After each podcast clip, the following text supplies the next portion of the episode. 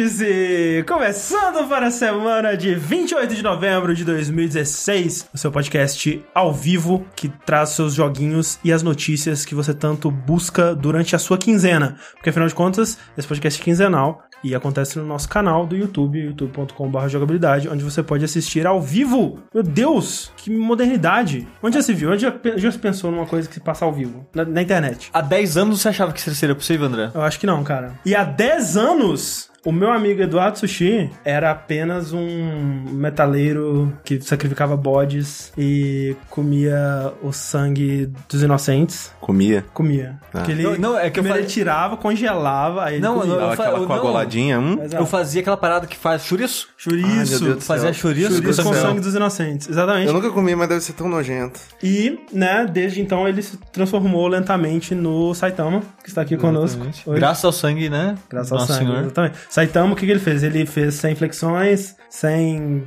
O que ele não 10 contou. quilômetros. Qual que era o segredo que ele não contou? Exato. Sangue de virgem. Sangue, não necessariamente de virgem, né? Afinal de contas, a gente aqui não tá aqui pra julgar, né? Mas é isso aí, esse é o meu amigo Eduardo Sushi. Esse sou eu, né?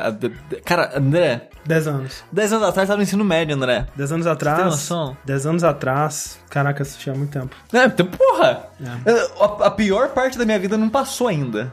Sabe? Tipo. Você não sabia ainda o que tava Nossa, minha vida não tinha nem começado. 10 anos atrás, quando eu paro pra pensar, cara, eu com 17 anos não sabia nada. Nada. Mas outra pessoa, que também tava num momento muito, muito maluco da vida, porque eu vi um tweet aí, que foi, foi meio surpreendente, que Caio Corraine, há 10 anos atrás, aparentemente estava apaixonado por um garoto de programa. Olha aí, cara. Eu tava. Olha Quem só. diria? Essa é uma história pro Linha Quente, um dia eu conto. Vo- Você ainda era moreno há 10 anos atrás? Que tem uma foto antiga sua. você era muito moreno, cara. Não, eu era o Mogli e o Menino Lobo, cara. O, o Caio Corraine é o nosso se eu pego o é sol, o eu Michael fico... Jackson brasileiro. Não, se eu, fico, se eu pego o sol, eu fico morenaço, cara. Eu acho mó legal quando eu vou pra praia. Mas sim, há 10 anos atrás eu estava entrando na faculdade e me apaixonando por uma garota de programa. Não é uma programadora, é uma prostituta mesmo, gente. Enquanto você assistia o trailer do Final Fantasy Versus Exato. 13. Todas essas coisas ao mesmo tempo. Fazendo inscrição na faculdade, se apaixonando e assistindo o trailer. Exatamente. E há 10 anos atrás, e completando nosso trio, nós temos aqui o nosso querido André Campos, que há 10 anos atrás, ele não tinha ideia que ele seria a pessoa que mais gastaria com Rock Band no planeta Terra. É verdade. Olha só, mas há 10 anos atrás eu.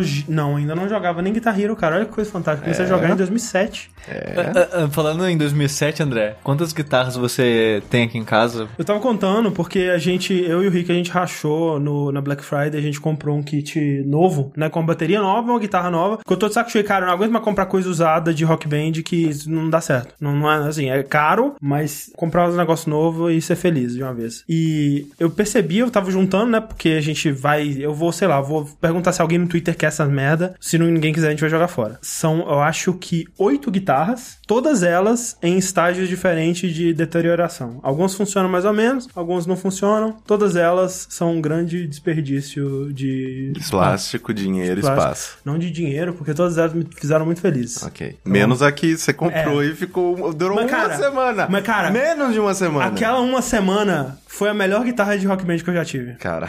Aquela guitarra era muito boa, cara. Muito Tem que, boa. tem que dar pra arrumar, cara. Não é possível. Não, eu, eu já pesquisei. O mecanismo dela não, não vende separado. E só, só consertar seria mais caro comprar outro. Mas enfim, está começando, como eu já disse, esse vértice. Num dia meio desgraçado, né, cara? É, um dia complicado. Um dia desgraçado e a gente quer, antes de partir para os joguinhos e alegria aqui, deixar os nossos sentimentos para todo mundo que foi afetado diretamente ou indiretamente pela tragédia do Chapecoense, né? Sim. 2016, né, cara? A gente, a gente fala que, tipo, ah, até você estava comentando, ah, mas todo ano é meio bosta. Mas 2016, velho. Ele tá se esforçando, cara. É, é foda, Não, cara. mas é o foda que, tipo, aconteceu isso, né, hoje, e falaram, porra, ele não acaba, né, sua merda acontece. Mas tivesse acontecido, tipo, na primeira semana de A 2017... gente ia falar, porra, 2017. é, já começou merda. Já começou Eu sei, bem, eu é. sei. Mas é que, é que concentrou, né, cara? Concentrou num ano só, é foda. Pai de uma amiga da, né, da Uhum. minha senhora. Ele Que tava é de no avião. Chapecó. Sim. Exato. É, de uma cidade ali do lado de Chapecó. E é muito bizarro, cara. Tipo, como em um mês atrás eu tava em Chapecó, tava, tipo, amando a cidade, Uhum. achando, tipo, super fofa e tal. E aí, tipo, um mês depois, a vida de muitas pessoas de lá são destruídas assim. Então, tipo, né, de novo, nossos sentimentos e, por favor, gente, quando forem discutir sobre isso na internet, sempre pensem que, tipo, ai, tem gente sofrendo fome em tal lugar. É, né, Tipo, esse argumento é o não, pior por favor, cara. por favor, gente, não, não, não faça esse negócio de, tipo, tem desgraças piores. Ou sofre, ou, ou se tenha sentimento, ou só fica A quieto. desgraça de uma pessoa não tira da outra, sabe? Exatamente, exatamente. Exatamente. Então, por favor. Mas vamos lá então para os joguinhos que a gente tem jogado. E eu quero saber do Corraine que Vixe. entrou. Assim, ó, você diria, Corraine, que a tendência atual é cartinhas? Todos os jogos têm cartinhas, um deles tem bastante. Pode-se dizer que o mote principal deles são as cartinhas. Talvez seja as, as cartinhas. Né, já tirando da frente, eu vou fazer, eu vou fa- o meu bloco vai- provavelmente vai ser o menor de todos, porque eu vou falar bem brevemente de dois jogos. O primeiro deles é Gwent, um jogo desenvolvido ali pela CD Projekt Red, mesmo estúdio de Witcher. Pra quem não sabe, Gwent é um jogo de cartas que existe dentro do universo de Witcher. E é interessante que o Witcher ele sempre teve essa coisa de ter um, um joguinho como a maioria desses jogos de mundo aberto tem, né? Umas distraçõezinhas pra você fazer. E eu até gostava bastante do poker de dados, né? Que tinha Sim. no 1 e no 2. E eu, no começo eu fiquei bem puto. Porra, trocaram o poker de dados por esse jogo merda aqui de cartinha. Mas, porra, Gwent é mó legal, cara. Gwent é muito bom. e assim, é, vamos lá, explicando para as pessoas de uma maneira bem breve, porque eu quero muito mais que o Sushi comente sobre Gwent de uma maneira um pouco mais aprofundada mais No dia que eles frente. mandaram a porra do código pra mim. É, fazendo um, um- um paralelo ali com, com Hearthstone e tudo mais. Mas, é, então, explicando de uma, de uma maneira bem breve o que que é Gwent para as pessoas, o tabuleiro, o, o, o plano de jogo, né? São seis lanes, são seis linhas, em que tem ali a linha de trás, a linha do meio e a linha da frente. Então, você é como se você tivesse a sua infantaria, o pessoal de arco e o pessoal de, sei lá, é, balesta? Não, como que é? É, tipo, é. É coisa pesada. É, como é. Cata- catapulta, essas Catapulta, porra, né? isso, É. exatamente. É, só que, obviamente, você, cada uma da, cada um do- das classes, né, da, cada um dos baralhos diferentes tem, né, variantes. Então, sei lá, tipo, o baralho do Wild Hunt são monstros. Então, tipo, Uhum. monstros que cospem fogo, eles ficam lá no fundo. Sim. Então, tem essa variante. E não só exércitos de humanos. Sim. É, e o jogo que a gente tava comentando, ele tem diferentes baralhos, né? Tipo, o Magic tem as cores, o Hearthstone tem as classes, nesse daí tem, tipo, exércitos de ordens diferentes. Sim, né? e também tem as cartas bronze, prata e ouro. O jogo ele se desenvolve em três turnos, né, em três rounds, em que você você tem um baralho é, fixo, né? Então você tem ali, sei lá, tipo, no mínimo de 25, a no máximo de 40 cartas no seu baralho, e você tem esse número limitado. Então, conforme assim, sei lá, se em uma jogada você colocar mais de uma carta na mão, você vai ter menos cartas pra lidar com a situação naquele turno. E também nos, nos turnos seguintes, porque você vai recebendo só uma carta por jogada e duas por final de Sim, round, no sim. caso. O legal dele ser em três rounds é porque você precisa ter um gerenciamento de quantas cartas você tem, porque às vezes, sei lá, você tá jogando um monte de carta no primeiro turno. Blá, fudeu, blá, blá, blá. Aí, tipo, pro segundo e terceiro, você vai ter poucas cartas. De vez em quando é muito justo você usar uma carta que vai fazer o seu inimigo gastar bastante pra que você tenha vantagem numérica nos próximos turnos. É, então, perder turno de propósito é uma estratégia, tipo, uma das mais indicadas. É uma parada meio poker, né? De, é. É. uma, meio que você tá fazendo uma aposta. Exato. Eu vou jogar uma carta fora daqui, ou na esperança do cara tentar cobrir Exato. com tudo que ele tiver e Sim. ficar sem nada, ou dele fugir de vez, Exato. sabe? Exatamente. Tipo, e você também saber até que ponto que você pode ir. Tipo, às vezes o cara ele tá mandando tudo e você tem que ver, tipo, será que eu já deixo o round agora porque ele já gastou bastante ou eu faço ele gastar mais ainda? Sim. Né? Então, é, a- o primeiro round, especialmente, né? Que, que uh, são né, melhor de três, né? No Sim. caso. É sempre assim, é sempre um jogo de ver até quão longe o seu inimigo ou você vai Sim. antes de É- é alguém tipo- desistir e tal. Nos mundos, né, do board, dos board games, card game, tem um, um gênero que chama é, Push or Luck, que é basicamente isso, né? Só que você, geralmente, quando você faz isso, faz isso contra o baralho. Tipo tá, no 21. tipo no 21, é, você tá arriscando sua É. sorte, virando mais cartas, mais ações. Esse jogo tem um pouco disso, só que é mais estratégico, porque você tá fazendo isso contra a estratégia de outra Sim, pessoa. sim. Sim, é uma dinâmica exatamente. muito legal de fazer. Numa das partidas que eu tava jogando, por exemplo, eu tava equilibrado, né? Tava ali a pontuação minha e do outro jogador. Ela tava equilibrada, só que aí ele colocou uma carta bem bacana no, no, no, no- no tabuleiro. Sei lá, ele colocou um, um Geralt, que cê tem peso 12. Sim. E assim, pra você colocar as cartas no tabuleiro, é, não tem custo igual Hearthstone. Se eu for subir uma carta forte, eu preciso, sei lá, usar tanto de mana e tal.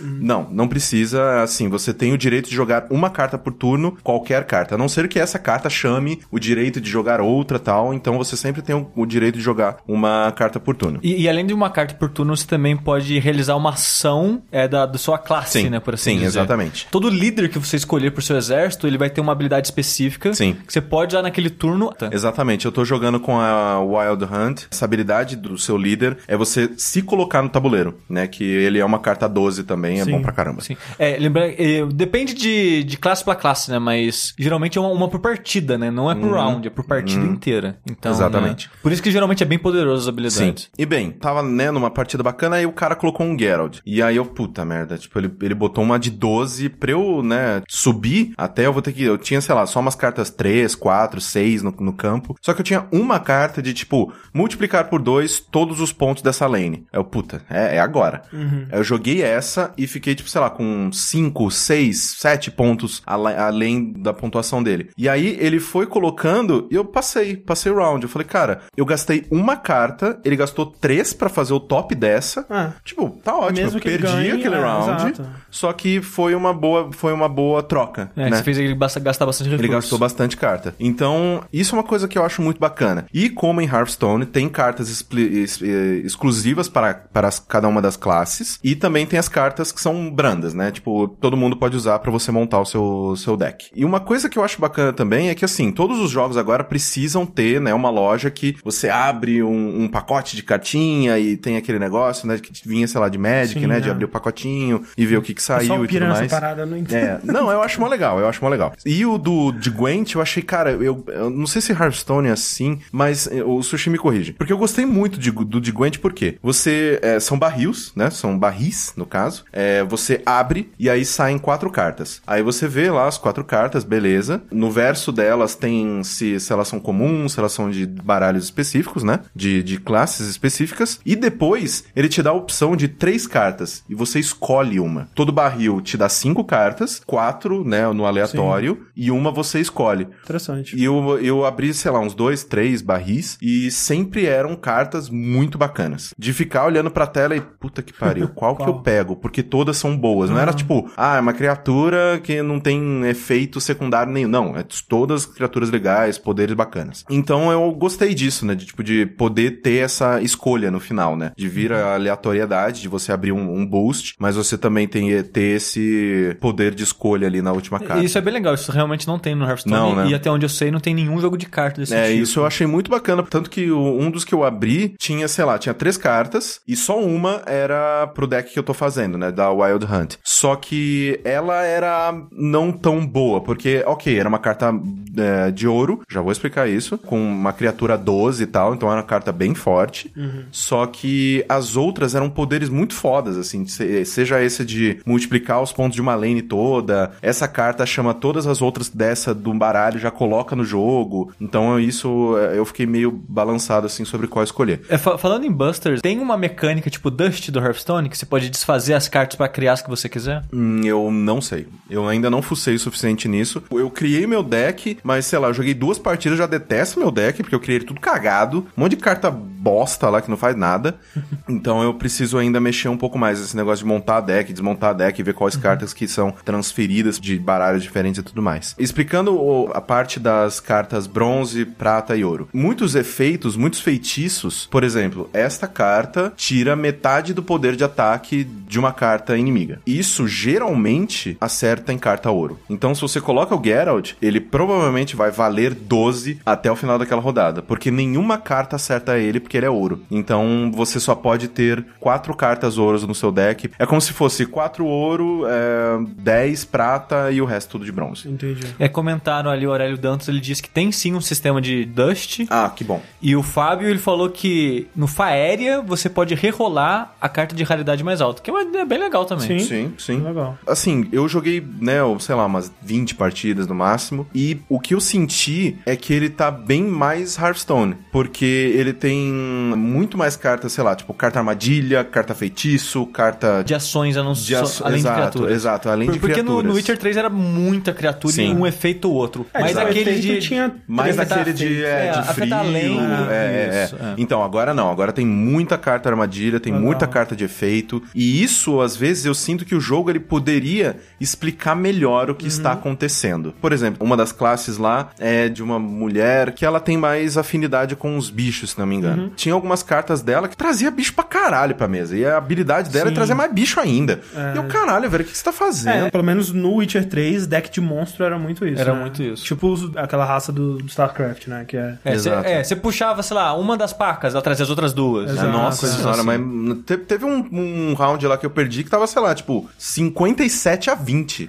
e eu joguei carta pra caralho. Sim. Mas eu joguei muito pouco, eu quero muito jogar mais. Eu sinto que às vezes o, jo- o jogo ele é, ele é bom pra caralho, só que eu sinto que ele ainda tá cru. Então eu acho que ele ainda tem um grande espaço e um grande, uma grande leva de feedback pra receber pra ficar redondo como Hearthstone é. Eu, eu tô curioso pra ver como que eles vão dar suporte pra esse jogo depois do lançamento dele. Porque Hearthstone, eu acho que ele tá fazendo um bom trabalho, de modo geral, assim, de criar mecânicas novas, Sim. criar aquelas aventuras pra você ter, tipo, meio que um modo historinha com humor e Sim, sim. personalidade, assim, sabe? Eu tô curioso pra ver como é que o Witcher vai fazer isso. Parece que tem um modo campanha, né? Vai ter um modo É, campanha vai depois ter, que sair. por enquanto ainda não tem. Ah, As únicas coisas que tem é tipo jogo contra a galera, é, jogo contra um amigo ou, ou prática, né? Contra inteligência artificial. E ele não tem data ainda pra sair ofici- Não. direto, né? E o. É, o- é, perguntaram ali é, o quanto que custa, né? ele, é- ele vai ser de Ele graça. vai ser Vai free to play. Vai ser de graça, mas ainda não saiu, tá no beta, no caso. Exatamente, eu recebi aquela, aquela chavinha ah, né, antecipada. Uma, uma dúvida, Coine, é, eu vi no vídeo aqui que tá passando, algumas cartas elas têm animação, mas não são todas, tipo, são as cartas de São as ouro. cartas especiais. Ah, tá. Sim. É, e inclusive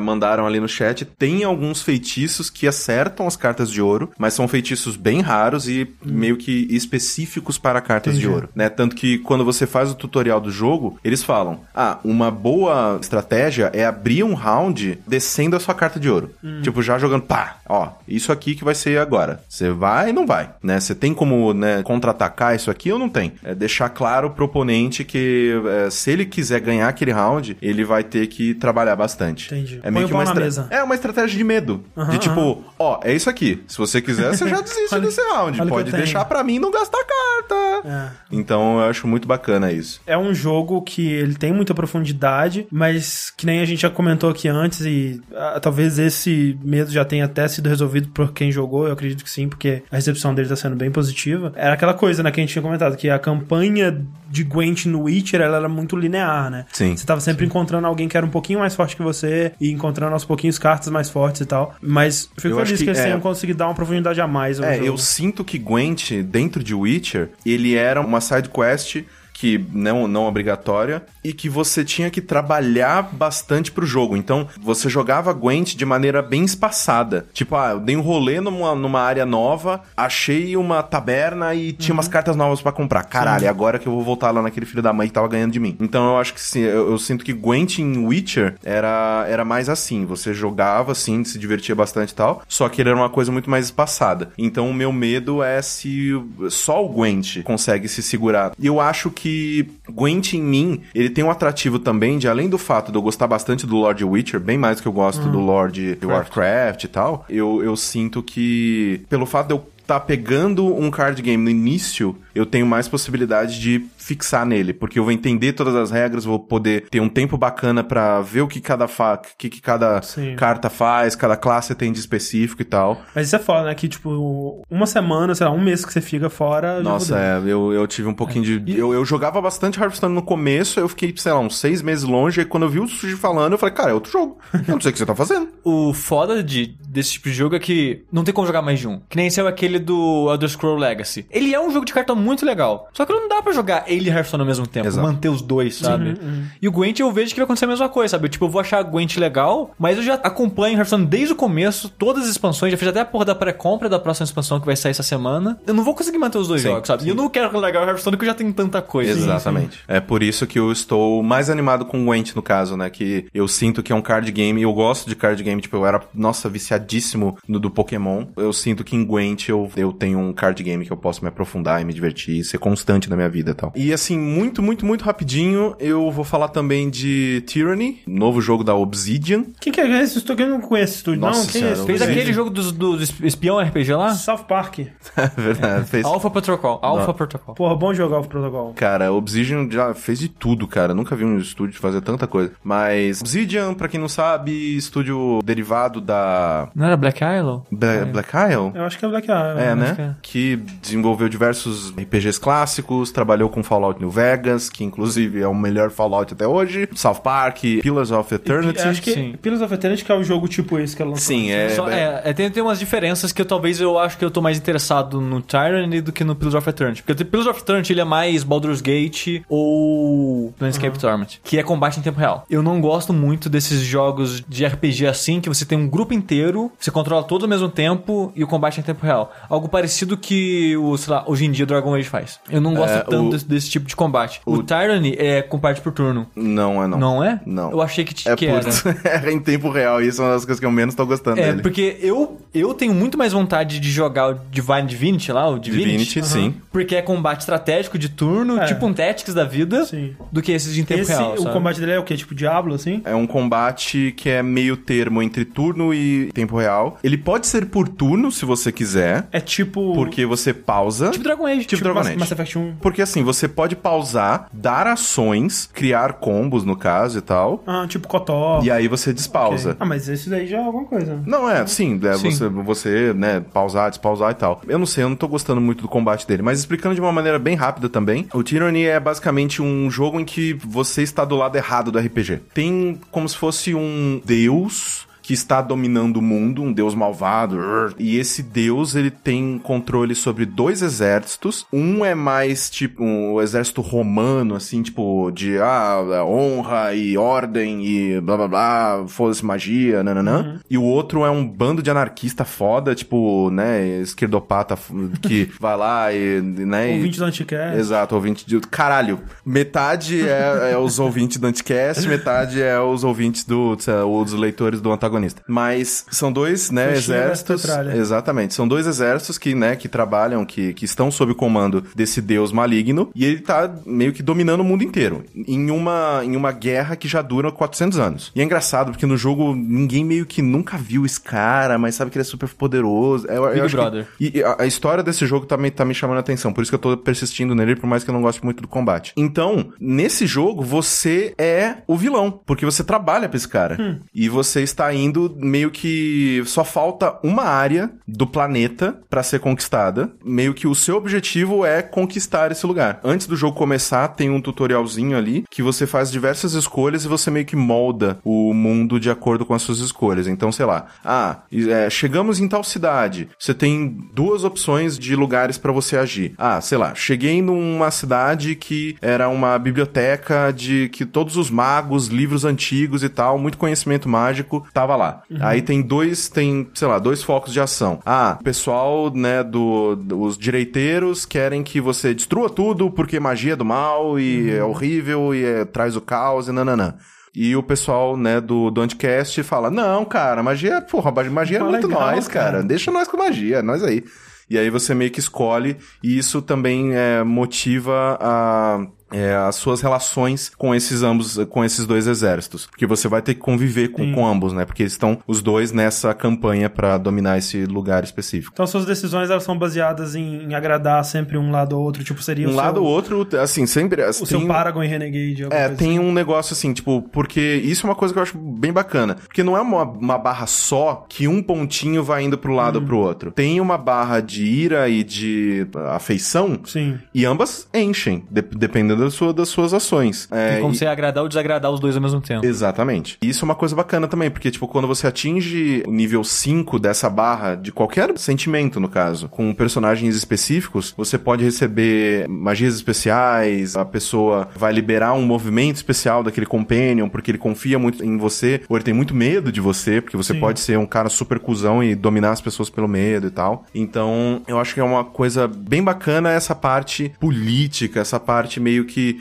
de relacionamento com os personagens e tudo mais. Na parte de jogabilidade, eu não tô curtindo tanto assim o combate, porque ele é muito simples mesmo. Você clica no, no inimigo, deixa seu personagem lá batendo automático nele e meio que vai escolhendo os, as magias e tal que você vai usar naquele momento. Então, é. Uma coisa meio MMO. Meio, só que você pode pausar. E meio que, tipo, ah, e, e movimentar, né? Posicionar os seus, seus, seus personagens ali no campo, falar, ah, você ataca aquele, você ataca esse. Sim, sim. Então, é uma estratégia muito rala, assim, muito basicona. Que nem o Sushi tava falando, eu gostei muito do Divinity, né? O Original Sin. Inclusive, quando eu tava jogando o Tyranny, eu fui, eu parei um pouco assim, eu falei, pô, a gente tem o Divinity 2 em... Early Access. Early Access. Deixa eu ver como é que ele ah, tá. ele tá em Early Access. Tá em Early Access. Por isso que eu não ouvi falar muito dele. É.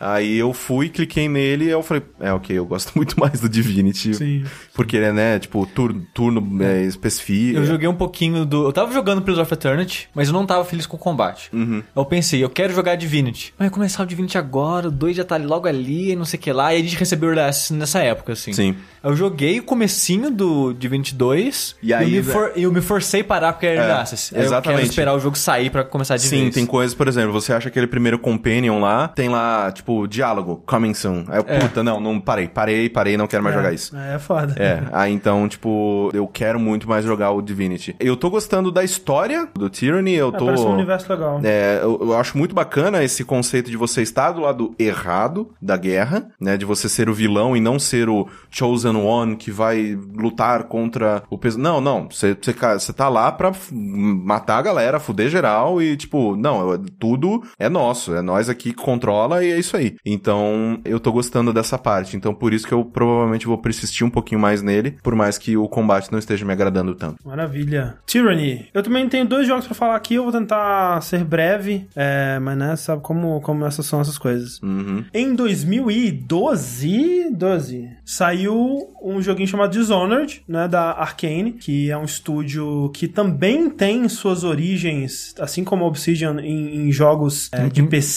da década de 90, E né? estúdios clássicos, né? Estúdios clássicos de PC da década de 90. Só que no caso da Arkane, ela tem suas origens ali na Looking Glass, né? Essa galera que desenvolveu Thief, o Deus Ex, né? E o Me- Dishonored... Metade foi pra Irrational, um- É. tipo, um pouco foi pra Irrational, um pouco foi pra aí. um pouco fez a Arkane. E o Dishonored, na época que ele saiu, foi antes até do. Não, foi um ano depois do Human Revolution, né? Foi. Mas foi nessa leva de um revival desse tipo de jogo, né? Que a gente tava um pouco carente desses jogos onde você tem. O jogo te apresenta uma situação, né? Você tem que, sei lá, roubar um item ou resolver uma situação, né? E aí o jogo te apresenta uma gama gigantesca de opções de como que você pode abordar essa situação, né? E aí você pode especar o seu personagem pra ser mais agressivo e mais letal ou mais stealth, né? E você é, escolhe o jeito que você quer jogar. É, eu e o Sushi, eu sei que a gente sempre joga esses jogos bem stealth, né? 100%. Eu gosto de... Basicamente, se eu puder entrar numa fase e sair dela sem literalmente não interagir com ninguém, completar meu objetivo sem que ninguém saiba que eu estive ali, é o ideal, assim. Eu adoro, Sim. cara. Essa essa sensação é, é fantástica, sabe? Tipo, você foi lá, tipo, Hitman. Por isso que eu gosto de Hitman, cara. Uma coisa legal do primeiro Dishonored, que provavelmente se repetiu no segundo, é que até os chefes ou seus alvos daquele lugar. Exato. Ao contrário do Deus Ex. Ao contrário do Deus Ex ou do próprio Hitman, por exemplo. Aham, aham. Que o Hitman, você é um assassino.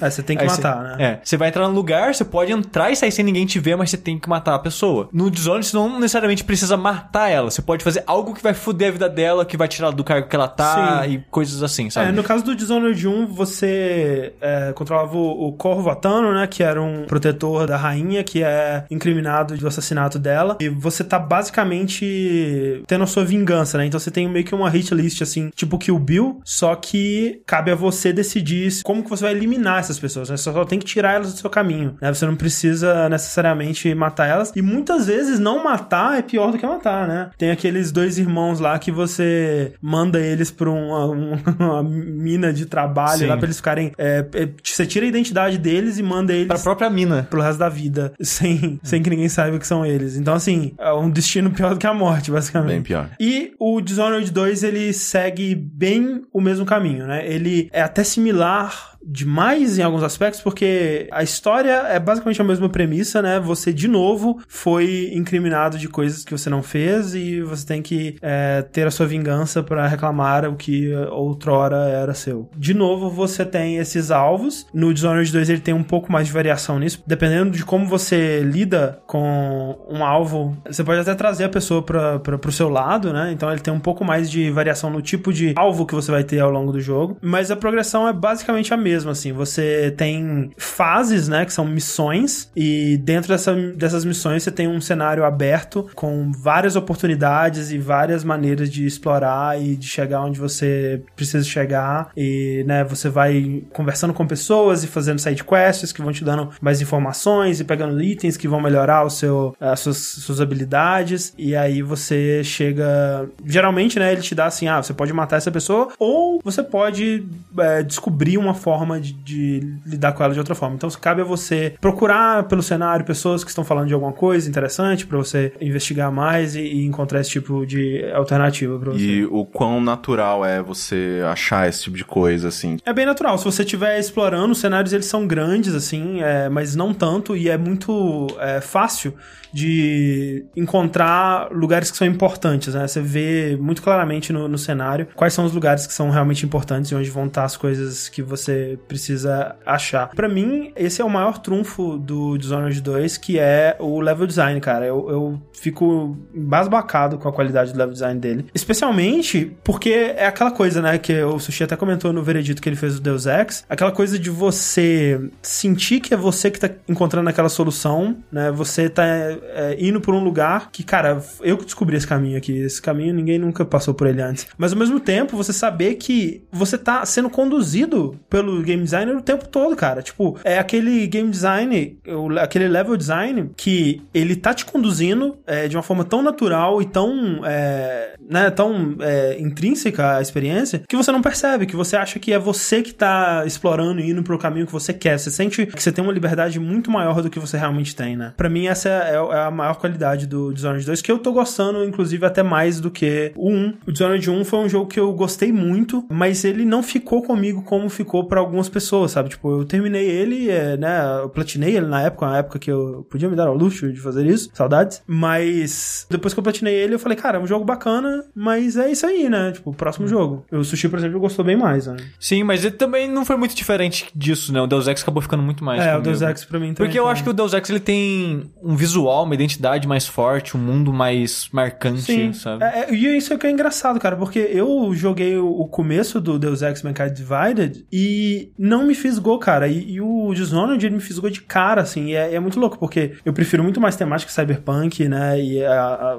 o universo de Deus Ex me chama muito mais atenção e tal. Mas o, o Dishonored 2 ele me fisgou muito mais. Uma grande diferença dele, logo no começo, é que você tem a oportunidade de escolher é, entre dois personagens, né? E o jogo ele tem algumas diferenças dependendo de quem você escolher. Você pode jogar com o Corvo, né? Que é o protagonista do, do primeiro, comedor de rato, como disse a Thaís ali no chat. E a Emily, que é a garotinha que você protege no primeiro jogo, né? Que Sim. no primeiro jogo era dublada pela Chloe Moritz. E aqui não mais, né? É porque é- ficou cara, a menina Caro, ficou né? famosa. Mas a Emily, que é quem- com quem eu tô jogando, né? E eu... Cara, eu não conheço ninguém que tá jogando com o Corvo. É, porque tu nunca.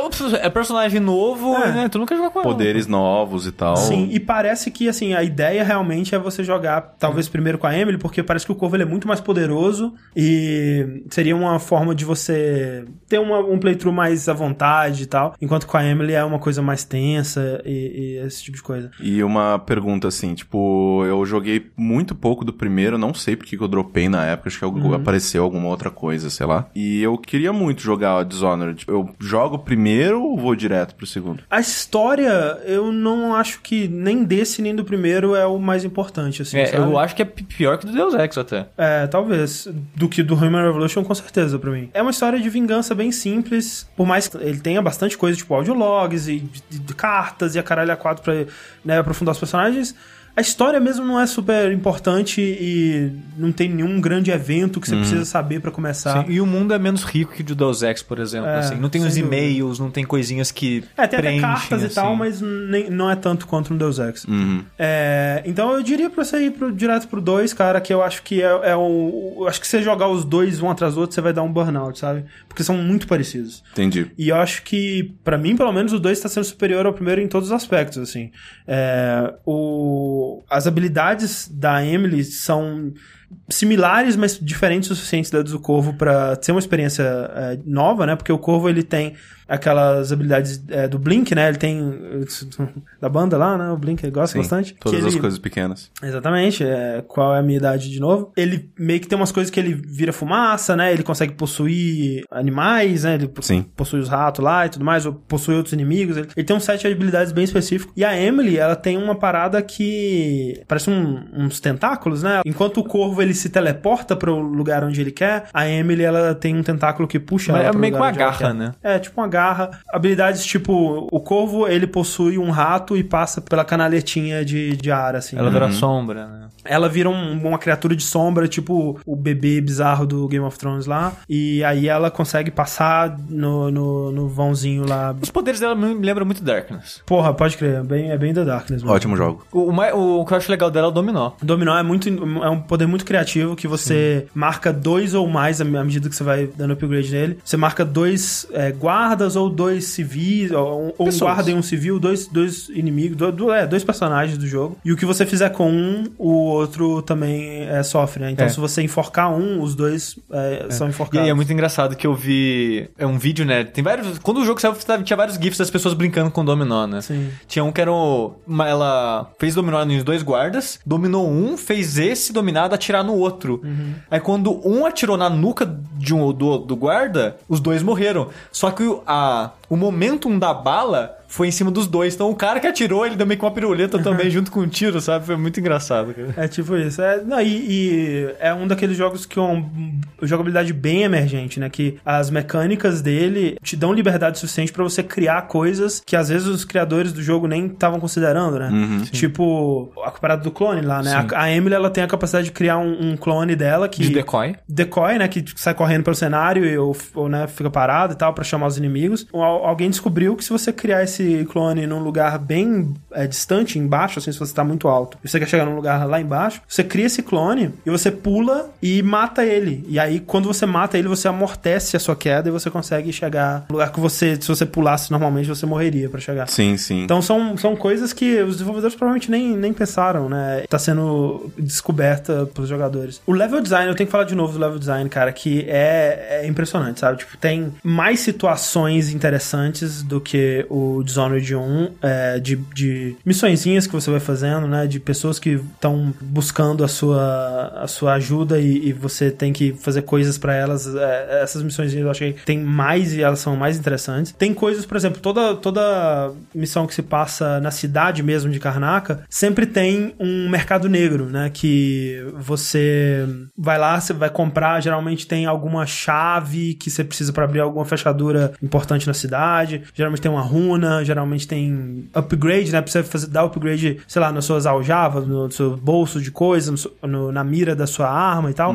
Você vai lá no mercado negro e você consegue comprar essas coisas. Só que, em todas as fases, sempre tem um jeito de você roubar o mercado negro. E, cara, é muito divertido, velho. Tipo, você descobrir como que você vai roubar o mercado negro é uma das coisas mais legais, assim. Tem uma, uma fase que você vai ouvindo falar de pessoas que estão carregando óleo de baleia, né? Que é uma, uma substância que eles usam para de combustível e que é um- uma substância bem explosiva. E você ouve falar, ah, tem umas pessoas que estão estão pegando óleo de baleia e estão levando pra um lugar aí. Que, que coisa estranha, né? O que que tá acontecendo? Cuidado com as pessoas, né? Por isso que baleia explode quando encalha na, na praia, É, né? porra, exatamente. Não, Mas as baleias desse só. jogo são uns, tipo uns catulo bizarro, né, cara? São uns tentáculos loucos, é uns bichos do inferno. E aí você vai descobrindo, você vai encontrando essas pessoas, você descobre que elas estavam planejando um assalto a essa loja. Você tem que impedir elas de. de né, você tem que sei lá, matar elas ou tirar elas de onde elas estavam, pra você poder concluir o plano delas e explodir a parede que vai te levar até o mercado negro pra você roubar a porra do mercado negro. E dá uma dó, cara, da- da- porque o, o cara do mercado negro, ou a, a mulher do mercado negro, são sempre super cordiais a você e, e te tratam super bem. Eu espero que em algum momento isso dê muito ruim pra Emily, porque é, é uma sacanagem, cara, mas pegar tudo de graça é Eu bom tá demais, velho. fazendo. Mas é bom demais, cara, é muito bom, porque você sente que você tá muito trapaceando o jogo, mas Então, de uma por- forma legal, cara. Por que você acha que todo poder que a gente pensa no linha quente, o André quer roubar as coisas? Mas é lógico, todo mundo, cara. Se a Mas, gente cara, pudesse, Mas, vixe. mas esse que é o lance, tipo, o jogo ele é balanceado pra isso. Quando você faz isso, você não fica super mais forte e tal. E, e essa é uma das coisas que eu é, já tô, sei lá, com. é, são nove missões, eu tô indo pra sétima agora. Uma das coisas em relação a Deus Ex e até o próprio, sei lá, Bioshock, que são jogos que tem essa coisa de você ir se tornando mais poderoso à medida que o jogo vai evoluindo. O Dishonored você nunca fica poderoso demais, sabe? Pelo menos no seu primeiro playthrough. Você não, é, por mais que você pegue todas as runas, todos os, os ossinhos e tudo mais, você não consegue colocar todos os poderes e ficar ao top da, da- dos poderes da vida. Então eu sinto que você tá é, sempre trabalhando pra uma próxima habilidade, ela sempre tá um pouquinho ali na, na, na frente. Então sempre tem alguma coisa legal que você quer pegar em seguida, mas você nunca tá forte demais, né? Que nem o Sushi falou que ele jogou, sei lá, 4 horas do Deus Ex antes de começar a fazer a primeira missão, e quando você foi fazer a primeira missão, você já tinha praticamente Não, tudo. de, de hackear, sim, É. essas coisas desse E, tipo. e o, o Dishonored, por, por ele ser instanciado, né? Tipo, por mais que você explore a primeira área do jogo, você vai achar um número fixo de, de runas, sei lá, vai achar duas, três runas, e, né, você não vai poder é, farmar runa nem nada do tipo pra ficar mais forte do que o jogo quer que você esteja naquele momento. Então ele é muito balanceado nisso, e, E- eu e- sinto que as fases são bem desafiadoras. E é engraçado que o. Tipo, o Gi- o Giant Bomb é, é muito maluco, né? Eles têm uma opinião muito louca com alguns É, jogos. é rara- é, eu diria que raramente bate. É, tipo, eles falando que eles não gostam disso porque quebra o ritmo do jogo. Ah, como assim eu tenho que sair procurando item no jogo pra evoluir meu personagem? E outra coisa que eu vi muitos sites gringos falando que o stealth desse jogo não é bom, que é difícil demais, é impossível você passar sem ninguém te ver e coisas assim, sabe? É, eu, eu discordo. Eu tô jogando na penúltima dificuldade, né? Que ele tem, sei lá, quatro dificuldades, eu tô jogando na terceira. É, e, de fato, os inimigos eles são bem inteligentes. E eu tive um, um momento de adaptação, especialmente porque o último jogo stealth que eu joguei antes desse foi. o- Ou o último jogo que tinha stealth que eu joguei antes desse foi o Mafia 3. E o, stealth do Mafia 3 é qualquer coisa, cara. Tipo, você. Mata um cara, assovia, vem o outro, mata ele, Não, é assovia, vem o outro. Tipo, é, eu mostrei pro Sushi. O combate do Mafia 3 é assim: você esconde atrás de um carro, de uma parede, ou qualquer coisa, tem um grupo de inimigos na frente. Joga a boneca, todo mundo junto em volta da boneca, joga a granada. Acabou, velho. Faz isso pela vida inteira, velho, do jogo. É só isso que você precisa fazer. Todos os inimigos são burros demais, velho. E aí, tipo, você acabou de jogar uma granada, morreu 15 cara, mas sobrou 4, você joga a boneca de novo. Os 4 vão vir, você joga granada de novo, cara. É muito. Nossa, é muito merda. Então rolou uma fase de adaptação. Especialmente a primeira missão, eu achei ela bem complicada, porque. Não bem complicada, mas eu tive uma certa dificuldade porque você ainda não tem os seus poderes, né? Então você tem que é, ir na cara e a coragem ali. Inclusive, essa é uma opção, né? Quando você encontra o Outsider, né? Que é aquele emo que te dá os poderes, você pode recusar. Você pode falar, não quero poder, enfia o poder no cu e você eu- jogar o jogo sem, sem poder nenhum. Você pode jogar sem nenhum poder se você quiser, eu não recomendo, porque os poderes são muito legais. Mas aquela coisa, Sushi, eu, eu sinto que o jogo, o level design dele é bom o suficiente pra te dar, tá te dando sempre caminhos, né? Se você explorar o cenário, você vai encontrar, né, por onde passar. Por exemplo, eu- teve uma, uma hora que eu tava explorando uma, né, um, um prédio, assim, eu tava tentando encontrar uma entrada. Eu encontrei muito escondidazinho, assim, uma entrada na, na lateral que dava pra uma cozinha subterrânea. E eu entrei lá, assim, caralho, eu sou o gênio, o maior gênio da, da, da, da história do Dishonored. Só que aí quando eu cheguei na cozinha, tinha uma caralhada de, de trabalhadores, né? Estavam trabalhando na cozinha, fazendo as cozinhas lá e tudo mais, fazendo as comidas. E eu, cara, nu- nunca vou conseguir passar por aqui. Eu fiquei tentando, né, esconder, esperar os caras passar, tentei enforcar um, enforcar outro. Mas eles sempre viam os corpos, eles sempre me reparavam. Eu, puta, que merda, velho, não vai dar pra passar por aqui. Eu olhei pra cima, cara. Tipo, tem uns encanamentos bonitão, assim, passando por cima pra você esconder ali em cima. Tipo, tranquilo, sabe? O jogo ele é muito pensado pra te dar opções e te dar caminhos. É só você explorar, sabe? Ele é um jogo que ele precisa muito da exploração. Sim, é que você tá falando do Deus Ex, você pode ficar overpower, mas você pode terminar sem nada também. Porque ele sempre. Tipo, é mais fácil, sei lá, se eu ficar invisível passar correndo? É. Mas ele sempre tem um duto de ventilação que vai te deixar onde você precisa. Sabe? Sim, sim, exatamente. Tem- eu tenho que dizer, pra fechar, né? é, o jogo ele tem duas fases específicas que são é, muito fodas. Uma delas, você já devem ter visto, se vocês se lembram da apresentação da. Foi da E3, se eu não me engano? Que Da- teve. da- do lugar mecânico lá. Não do lugar mecânico, mas são, são essas duas. A, a que eu me referi é aquela do, do, do tempo, né? Que você tem uma, uma parada que você consegue olhar o lugar Sim, no sim, espelho. diferente e tal. E a outra, sim, é a mansão mecânica, que é a do trailer em CG, né? Que, Sim. que mostra a Emily invadindo essa mansão. E, cara, o level design dessa fase mecânica, velho, é puta, cara, que foda, cara. É muito, muito bom, porque é, é uma mansão que ela é toda construída. Ela é tipo uma mansão modular, assim. Você tem alavancas, tipo, você aperta a alavanca e, e sai um quarto da sua frente e aparece outro quarto. E as, o cenário vão se modificando e é, vão surgindo plataformas e quartos novos e a coisa girando e tal. É uma coisa muito impressionante. E o mais foda é que, tipo, você aperta a alavanca, o quarto que estava na sua frente saiu pra dar espaço a outro quarto, eles não trapaceiam com isso, não, cara. Tipo, é tudo feito da forma que deveria ser pra funcionar na vida real, assim, sabe? Todas as plataformas, elas têm, sei lá, e elas têm um lugar pra ela ir quando elas dobram e elas ficam lá fisicamente. Tipo, se você, em alguns desses momentos, você consegue, quando, enquanto as plataformas estão transformando, aparece um vão, né? Que você, se você for rápido, você consegue entrar. E quando você entra, é tipo portal, assim, você tá por, por detrás das cortinas, né? E um, um lugar bem mais sujo e, e mecânico mesmo. E você vai andando por aquele lugar e lugares onde pessoas passariam pra fazer a manutenção e pessoas que já estiveram ali, pessoas que tentaram fugir e morreram ali. É, é foda demais, cara. Tipo, é, é, um- é um- uma das fases, uma das do level design mais incríveis que eu já vi num, num jogo, assim. Por mais que esse seja o maior, assim, a- a- os outros todos não decepcionam. E eu tô amando o Dishonored 2. Bethesda, o melhor estúdio do ano. Cara, parabéns, né? Foi Pena só que é bando de pau no cu. É, pau no cu. enfia o Doom e o Dishonored no cu. Seus bosta. Jogo merda. Odeio Dishonored. Nunca quis também, não? Exatamente. É, mas. Última coisa sobre Dishonored 2, eu tô jogando a versão de PC. Quando eu instalei ela, é, eu tenho uma 1060, né? Que, por exemplo, eu comecei a jogar Watch Dogs 2 agora, eu tô jogando ele todo no Ultra e tá rodando bonitinho. 1060, melhor custo-benefício. É uma boa placa, inclusive você já comprou seu 1070? Comprei vai chegar amanhã ou depois. Olha aí, que alegria. Tô aqui, aqui é PC Gamer, cara. Aqui é 60 frames. E o Dishonored, mesmo não no Ultra, ele tava rodando meio capenga. Ele tava tendo uns drops de frames, a otimização dele pra PC tava bem ruim mesmo. Essa semana, ou semana passada, se eu não me engano, saiu, enfim, um patch maior pra consertar é, algumas dessas instabilidades. E pelo que eu joguei, eu senti que o jogo tá melhor. Eu ainda não testei co- colocar ele no Ultra e tudo mais pra ver se funcionaria, mas já tá bem melhor do que tava quando ele lançou no PC. Muito bom. Qu- Quem gosta de pipoca? Pipoca é bom, né? E é fácil fazer. André, sabe quem não gosta de pipoca? Quem não gosta de pipoca? Milho. Milho não O gosta de pro... pipoca. Não, porra, você tá- não, você vai gostar? Você gostaria que alguém, André, te colocasse no calor, aí durante que você estivesse queimando, sua escara e começasse a estourar um monte de espinha. É verdade. Só que é tipo aquele escravinho que é sólido. Vai estourar muito esse escravinho assim. Aí vai lá, raspa a sua cara e Isso. come. Nham, nham, nham, nham. põe salzinho, gostoso. Sim, Isso, na sua é. frente você ia gostar disso? Eu acho que não. Então, os, os milhos não gostam. Mas o- sabe o que os milhos gostam?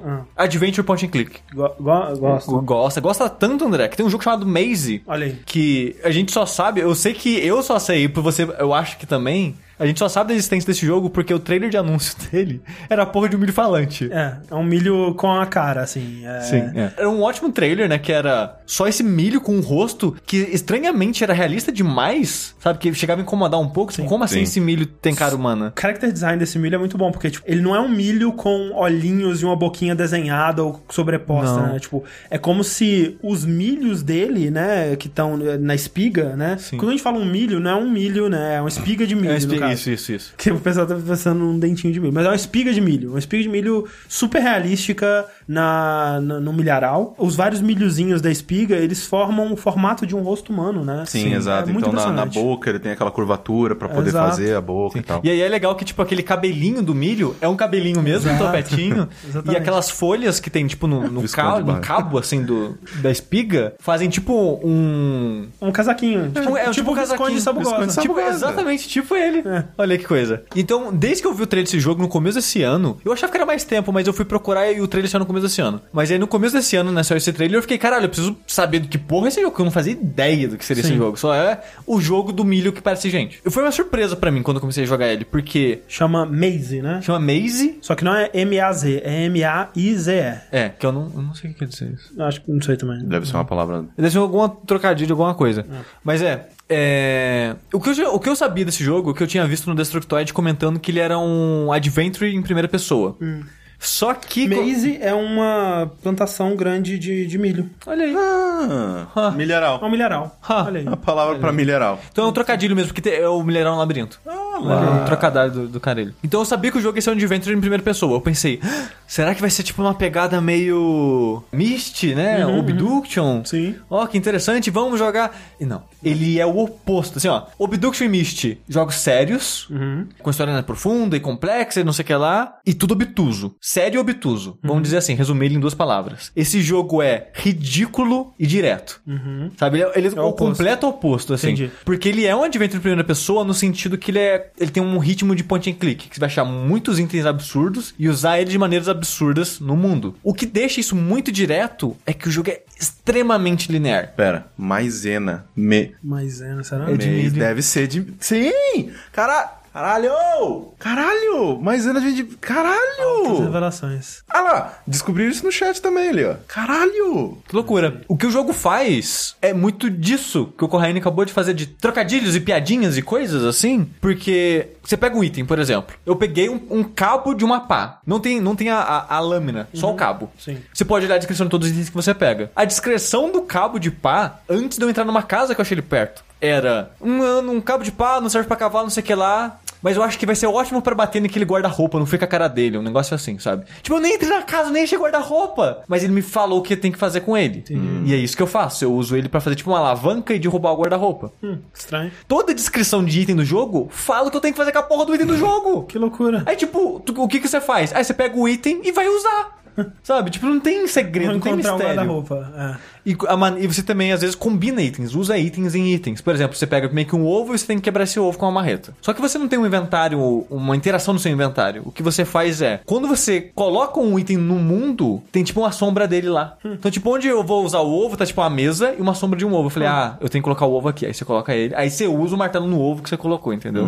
Então é tudo muito óbvio, é tudo muito direto. Você não pensa em porra nenhuma que você vai fazer no jogo. O negócio dele é, ele é uma mistura de Monty Python com Guia do Mochileiro da Galáxia. É, eu, o Sushi me mostrou um pouquinho do. do... Algumas descrições. Algu- algumas- É, algumas coisas, algumas piadinhas, e eu achei realmente é um, é um senso de humor bem britânico. Sim, né? apesar bem... que o jogo é feito por um estúdio canadense, todo, é, os dubladores fazem sotaques bri- britânicos. É que, né, os- esse milho que a gente comentou, tem vários milhos falantes ao longo do jogo. Sim. E todo mundo que você encontra fala com sotaque é, britânico, exceto o urso, o Vlad, que você encontra, que ele é um urso de pelúcia russo. Aí ele fala em russo, óbvio. Claro, né? claro, como não? O negócio do jogo, eu acho que o motivo que, se você se interessar neles, você deveria se interessar pelo humor. Porque o negócio desse jogo é isso, é humor. Fizeram uma comparação ali, é algo tipo Jazz Punk? Ja- O Jazz Punk ele é mais maluco em coisas que acontecem. Uhum. E o Jazz Punk ele tem mais piadas é, corporais e de ações, assim. Por exemplo, no começo do jogo, quando você tá infiltrando num, prédio, aí você vai entrar pela janela e dá uma cambalhota. E você, haha, cara, é engraçado dar uma cambalhota em primeira pessoa e blá blá blá. Esse jogo ele não tem isso. Ele é tudo muito simples. É muito, tudo muito óbvio. Você vai jogar, um- pegar um item, usar no item naquele lugar e assim vai indo. A graça tá nos diálogos dos NPCs que você encontra Entendi. e nas descrições de itens e em itens que você. Tem itens que só estão lá pra uma piada. É muito estranho isso. Tipo, você tem meio que um inventário só pra documento. Só que você não coloca só documento, você coloca, sei lá, máquina de café lá, sabe? Qualquer item que você pega que não serve pra usar no mundo, você pega pra você e, e o negócio dele é só uma piadinha. Você olha a descrição dele, é uma piada, sabe? Você acha uma, um- uma roda de um carro, só roda, tipo a parte de metal, sem um pneu. Aí a descrição é: você pegou isso, não sabe por quê, você vai rolar isso pelo chão durante um tempo até cansar e. É isso, era só uma piada, sabe? E o jogo tem muito. Você pega uma cadeira, você pega o negócio do café, que não comentei. Pega muita coisa idiota, ridícula que você carrega com você pra sempre, sabe? Mas ele é engraçado? Ele, cê- cê- ele vale pelo humor, já que o humor é o, é o ponto? Eu acho que no começo valia mais. Eu cansei um pouco do humor. É, é engraçado que o jogo só tem umas 4 horas. Uhum. Você terminou? Terminei. No começo eu tava, dava tipo, sabe, tipo, ah, olha, ah, que espertinho esse. Ah, esse pessoal? Ah, Eu peguei uma pedra e a descrição da pedra era uma piadinha falando: essa pedra ela tem cara de ser aventureira, que ela vai se arriscar e não tem medo de nada. O nome dela vai ser Cheyenne, sabe? Tipo, você encontra várias pedras pelo jogo que é isso. O, o textinho é como se fosse o seu jogador, o seu personagem encontrando a pedra, dando características pra aquela pedra e um nome que combina com a característica, sabe? E, tipo, no começo eu tava achando isso engraçadinho, sabe? Eu falava, ah, ah, ah, que piadinha engraçada. Olha, olha, olha isso que fez. Só que com o tempo, eu fui ficando sensibilizado, sabe? Fui ficando Sim, sim. é, entorpecido de Sim, tantas sim. piadinhas. É igual o jogo de terror. É, tipo, é, que é, é muito, cara. É muito. Por exemplo, você entra numa casa, que eu não comentei. Você vai achar, sei lá, 15 coisas na casa, entre itens pra usar e itens de documento, assim. Você acha muito ao longo do jogo. Você acha mais de 100 itens ao longo do jogo. Então é muitas piadinhas, muito rápido. E os NPCs também. Então, no final do jogo tava meio entorpecido. Mas no começo eu tava achando engraçadinho, achando divertido, sabe? E, cara, o final desse jogo é maravilhoso. Tipo, no começo eu tava achando engraçado, aí o resto foi automático. Tipo, ah, cara, vamos acabar essa porra logo. Mas as cenas finais do jogo compensa, sabe? Você faz uma pipoca com milho. Tem pipoca. Olha, olha Tem aí. pipoca. Mas, cara, tipo, tem uma situação e o personagem vira, vamos resolver essa situação assim. Tipo, cara, é muito ridículo. Não é possível que vai resolver isso assim. E na hora que você tá resolvendo e você controla essa resolução, fala, não acredito que eu tô fazendo isso nesse jogo, cara. E é maravilhoso, sabe? Ah, isso é bom. Ok. Mas eu não sei se isso vale o jogo inteiro, sabe? Especialmente porque a gente não sabe o preço ainda, né? É, exatamente. Eu acho que se for, tipo, 30 reais, assim, no máximo, assim, ó, eu diria que é ok, sabe? Porque apesar de ele ser um jogo direto e você não ter um desafio nele, ele tem momentos engraçados, tem momentos divertidos. Se você gostar desse humor mais inglês, né? Mais absurdo, assim, mais ridículo, é, eu diria, né, que, que vale a pena. É, mas mais e- que isso, eu acho que não. E ele é, tipo, porque pelas screenshots ele parece ser um jogo muito bonito. Ele é? Não tanto. Eu fiquei um pouco. Isso foi uma das minhas decepções com ele, porque ele não é tão bonito quanto nas fotos. Porque nas fotos ele parece muito bonito. Sim, bem realista, assim, de um jeito Sim, sim. meio que desconfortável. É, é. O, o jogo do. O milho do jogo não é tão bonito quanto o milho do trailer. Entendi, Entendi. entendi. Sabe? Era- parece que era CG, não sei. É, é, o jogo não é tão bonito assim. Ele você vê que. Jogando, você vê que ele é um jogo de um estúdio pequeno, de poucas pessoas, porque. A HUD, toda a parte gráfica do jogo, cara, por favor, contrata alguém, cara. Se contratasse o André, o André ia fazer um trabalho 10 mil vezes melhor. A HUD do jogo é muito feia, cara. É muito. Sabe, lembra PS1, PS2, onde você achava bonito ter, tipo, um gradiente de cor, assim, tipo, do laranja pro amarelo? E sólido, e texto branco numa fonte sem graça? É isso, parece que tá, parece que tá inacabado a HUD do jogo, sabe? Tudo dele é muito simples e tosco, sabe? É- Ele parece muito mal acabado nesses aspectos mais gráficos, assim. Mas, né, né, ok. Sushi, Hum. pergunta. Você acha que esse jogo vai vender um milhão? É, é isso, a gente O André não tem nem vergonha de pegar as piadas do chat. Não, mas eu- por isso que eu trouxe o pergunta do chat. Vamos para as notícias, gente. Eu acho que isso encerrou. Não, não, tem mais um jogo, mas é. É Maze, é isso aí, né? É Maze. M-A-I-Z-E é o nome Sabe do o problema- Amazing.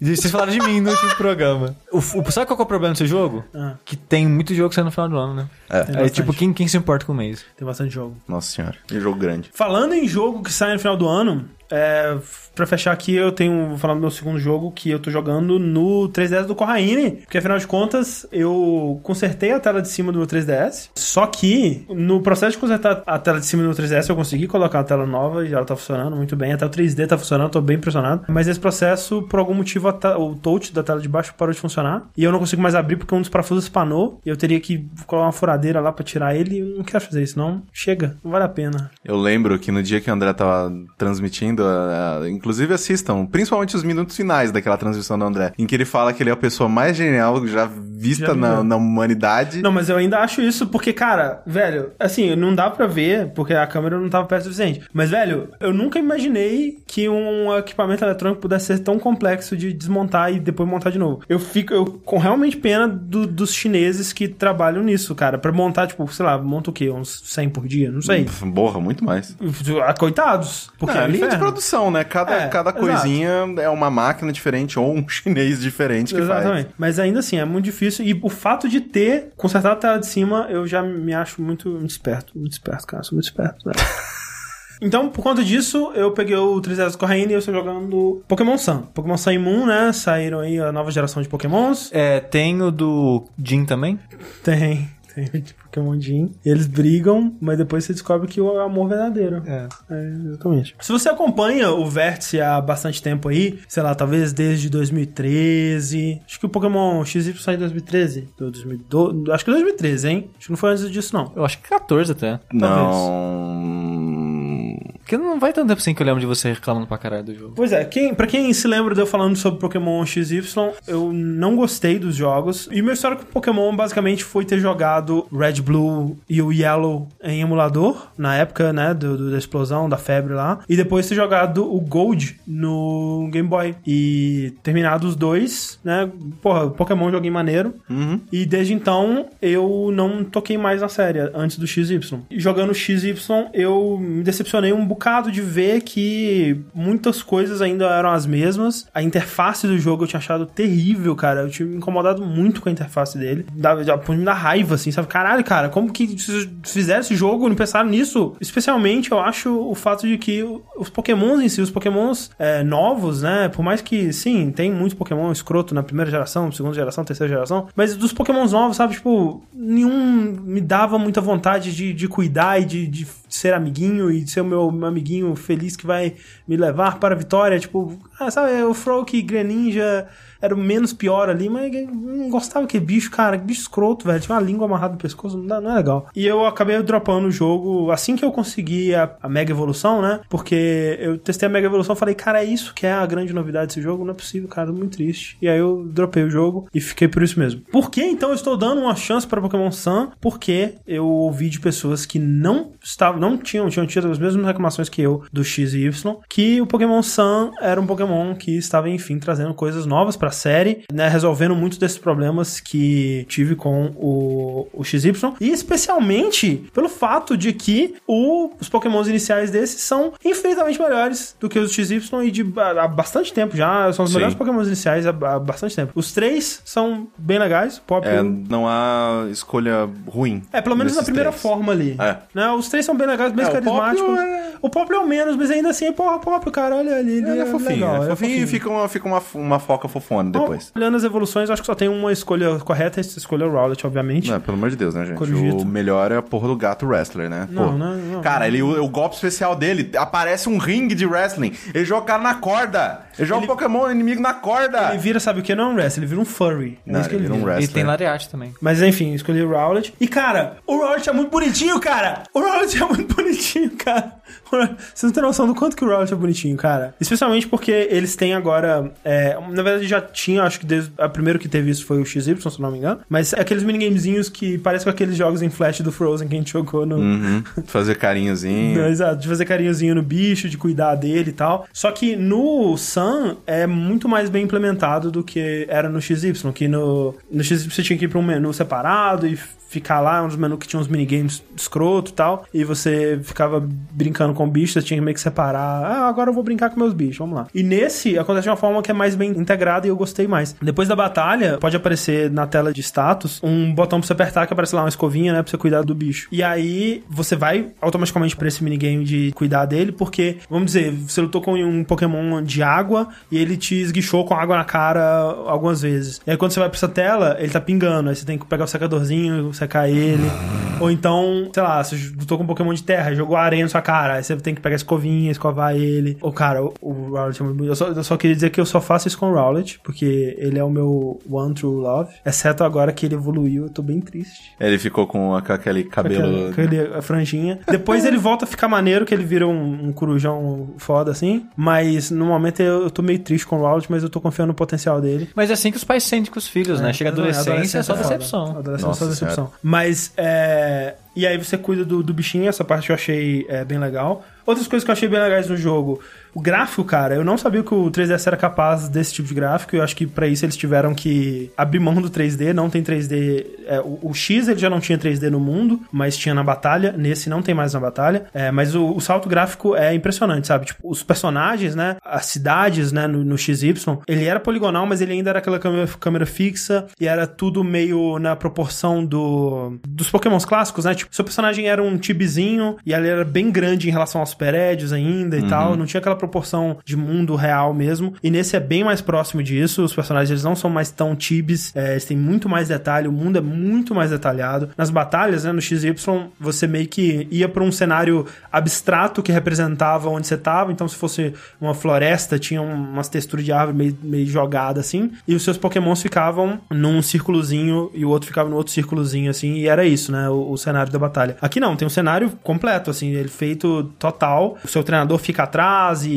dá os comandos e aparece durante a batalha. Bem impressionante graficamente. Especialmente quando você pensa que tem, sei lá quantos Pokémon que tem nessa merda aí. Tem muito Pokémon, cara. Então é muito, muita textura, muita animação de bichinho, muita coisa pra fazer. Duas das novidades que esse jogo tem em questão da- do combate é a possibilidade de combates de dois contra dois. Se eu não me engano, isso já teve em algum outro Pokémon, mas não tinha no XY. Agora tem essa possibilidade. Você tá lutando contra um inimigo selvagem, um Pokémon selvagem, e ele pode chamar a ajuda de outro Pokémon. Geralmente, eh, pelo menos até agora, eu só vi da mesma espécie que a dele. E aí vem, ficam os dois lá. Eu acredito que em algum momento você vai poder fazer isso também, porque parece que tem um outro slot pra ficar com dois contra dois ali. Então, isso é interessante. Acrescenta um elemento a mais no combate, por mais que quando isso acontece, o frame rate do jogo vai pro caralho, porque tem muito bicho na tela. Outra coisa são os. eh, não sei como é que chama, Z-Attacks, Z, alguma coisa, Sim, alguma coisa os Z. golpes especiais, né? Golpe Z, é. Que agora, quando você completa os objetivos do jogo e faz outras coisas específicas, você não ganha insígnias ou outras coisas diversas, você ganha umas pedrinhas, né? Uns cristais Z que eles chamam. Que cada cristal Z, ele é relativo a um tipo de ataque. Então tem o cristal Z para ataques normais, o cristal Z para ataques de luta, o cristal Z para ataques dark, fantasma, fogo, água, gelo, coração. Problemas para poder se captar um planeta, vai planeta. E você equipa esses cristais nos seus pokémons e libera neles tipo um, um summon, né? Que seria tipo um summon de Final Fantasy. Tem uma animação bem mais elaborada, é bem é, é absurdo assim e, e é um ataque bem forte, que você pode usar uma vez por batalha. É, assim como no summon de Final Fantasy, eventualmente cansa um pouco a animação. Você pode desativar as- todas as animações de combate, mas eu não queria desativar todas, eu queria só desativar essa. Mas André, eu posso empilhar meus pokémons? Não pode, não pode empilhar os pokémons. Não pode empilhar os pokémons. Aí complica. E aí, assim, ah, e, ó, acho que a coisa que as pessoas estão mais dizendo em questão das, de novidades do, do Pokémon Sun e Moon é sobre a estrutura do jogo. Porque todo Pokémon sempre foi: você quer ser um mestre Pokémon, você vai de ginásio em ginásio, derrotando os mestres até você ter as insígnias, você vai entrar na Elite dos Quatro, tá no torneio, Pokémon, ser o mestre Pokémon, ser o melhor dos treinadores. Nesse, é um pouco diferente. Pra começar, que você é um sujeito que tá vindo da região de canto, né? Que é onde se passam. Lá do canto? Aquele canto lá. Que é onde se passam, acho que todos os jogos, não sei, ou alguns, não sei, a maioria. É, eu não sei, o mapa mundi de Pokémon é, muito, louco, complexo. Muito louco. E você tá indo pra essa região nova, que é a Lola, né? Que é tipo um Havaí bizarro, com- que tem o Ratatá de bigode, que é esse. Cara, Ratatá de bigode, velho. que conceito, cara. Eu vivi pra ver o Ratatá de bigode. Cara, toda vez que alguém falar a Lola, eu penso, a louca. A louca. Você tá indo pra essa região e lá você se vê numa grande aventura, porque você tá explorando o lugar, oh, eu tô indo aqui, aí de repente você é, tem uma menina que pede, ah, pega meu Pokémon ali que ele tá perdido, aí você vai lá pegar o Pokémon da menina, aí o Pokémon dá uma explosão, e a ponte cai, aí o pássaro lendário da ilha te salva, aí as pessoas da ilha falam, esse cara aí deve ser alguma coisa especial, você não quer fazer os, os trials da- da- das ilhas, aí você vai numa aventura pra ir é, passar pelos trials das ilhas, e esses trials, eles são bem diferentes dessa progressão de ginásios, porque não é só você ir até um ginásio, que geralmente é um mestre Pokémon de um tipo específico, né? Ah, ginásio da pedra, ginásio do fogo. E aí você derrota aquele mestre e ganha a insígnia do fogo, sei lá que porra é essa. Agora são desafios, né? Então, sei lá, o primeiro é bem bobinho, assim, mas é tipo, você vai pra uma caverna e aí você tem que encontrar é, os Pokémons que estão escondidos, e aí eles estão entrando numa, numa caverninha assim, você tem que ir lá e puxar o Pokémon e, e encontrar todos os Pokémons. Tem outros que são mais variados, que tem minigamezinhos de, de, de resolver coisas e fetch quests, né? Questzinhas pra, entregar uma coisa aqui e ali. E depois que você completa todos os trials de uma ilha, você aí sim você enfrenta o líder da ilha, que eles chamam de Kahuna, que é o de onde vem o dono do Big Kahuna Burger. E,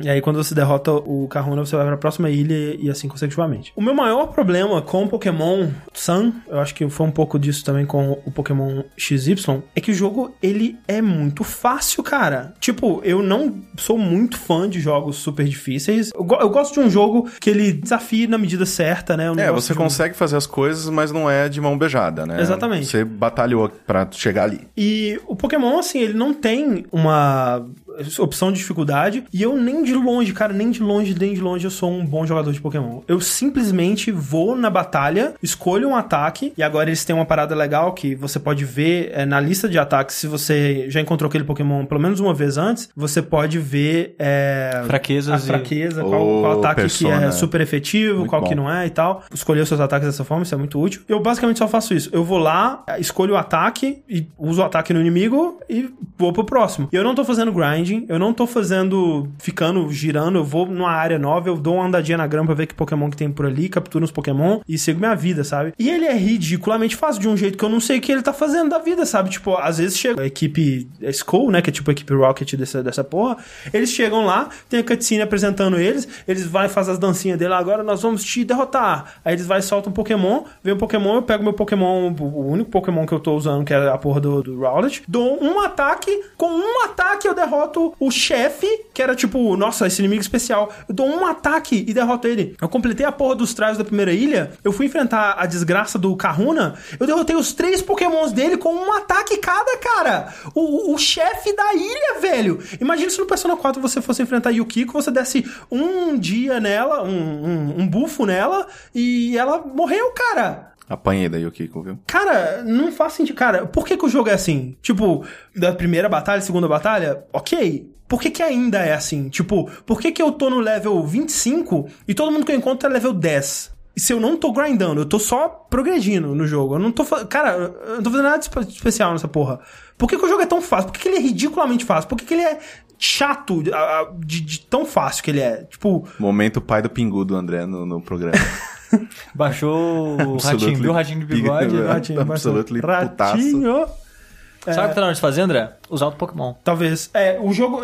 E aí que tá. O, quando o, o jogo ele fica um pouco mais desafiador quando eu tô querendo capturar um Pokémon, porque agora eu tô tão forte com o meu Pokémon principal que eu dou um, um- uma porrada em qualquer bicho e eles morrem. E aí eu tenho que usar um Pokémon mais fraco pra poder dar menos porrada e capturar. Se bem que Sim. agora eu tenho o, o False False Swipe que eu consigo né, fazer isso. E fica mais difícil, né? Agora, o, o- quando eu tô tentando capturar um Pokémon, fica mais difícil. Aí quando eles chamam ajuda, né? Fica um pouco mais difícil. Mas quando fica. é, tem essa dificuldade a mais, não fica mais divertido. Combate do Pokémon não tem nada de, de legal pra você fazer. Você escolhe um ataque, vê o ataque, se, se o ataque for mais forte do que o do inimigo, é isso. Tipo, não tem uma mecânica legal, tipo, sei lá, o Persona, ou o próprio World of Final Fantasy que a gente tá falando, ou sei lá, até a M Setsuna, que tem as paradinhas que você vai acumulando e usa. Sabe? Não, não, cara, uma coisa, sabe uma coisa que irrita muito o combate do, do Pokémon? É rolado pra arregaçar. É lento, que tudo muito que você lento. faz tem um texto, aí você quer usar Isso. texto e texto e...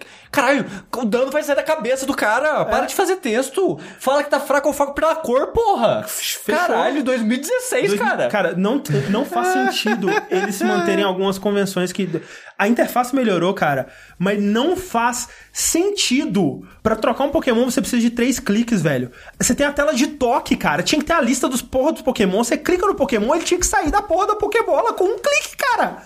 Pelo amor de Deus, velho. Cê, tipo, por que, que tem um botão fight se eu sempre quero apertar o botão fight? Por que, que não, em vez do botão fight gigante, no lugar daquele botão fight gigante, não tem todos os golpes do meu Pokémon? Porque tem golpes limitados, você não pode ter tantos golpes.